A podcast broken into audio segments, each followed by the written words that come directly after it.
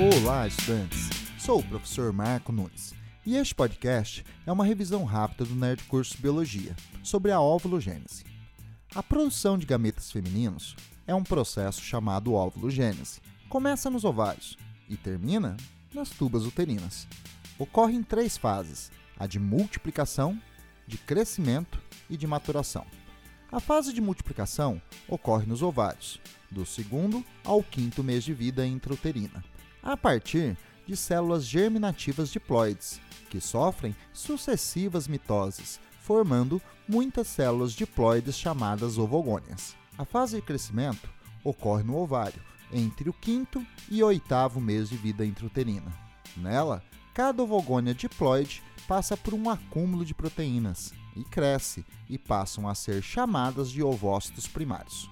No início da fase de maturação, no oitavo mês de vida intrauterina, todos os ovócitos primários diploides iniciam no ovário a meiose 1, mas paralisam na prófase 1, com uma pausa chamada dictióteno. A partir da puberdade, a cada ciclo ovariano, alguns poucos ovócitos primários serão estimulados pelo hormônio FSH, ou seja, o hormônio folículo estimulante, a continuar a meiose 1, formando duas células filhas haploides, pois a meiose 1 é reducional.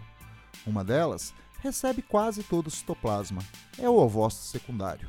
A outra é bem pequena, pois recebe somente o núcleo celular e é chamada de glóbulo polar.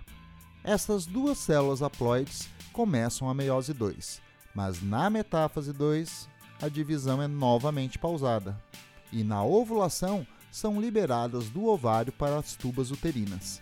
Se não houver contato com o espermatozoide, o ovócito secundário e o glóbulo polar degeneram, sem completar a meiose 2. Mas, se um espermatozoide tocar a membrana celular do ovócito secundário, a meiose 2 se completa, dando origem a quatro células haploides, três pequenas, chamadas de segundos glóbulos polares, e uma volumosa, o óvulo.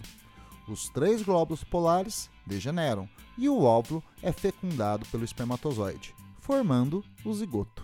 A cada ciclo ovariano, alguns ovócitos primários são despertados, mas o processo se interrompe por volta dos 50 anos, a partir da menopausa. Bom, é isso aí. Continue firme nas revisões do Nerd Curso Biologia e bom estudo!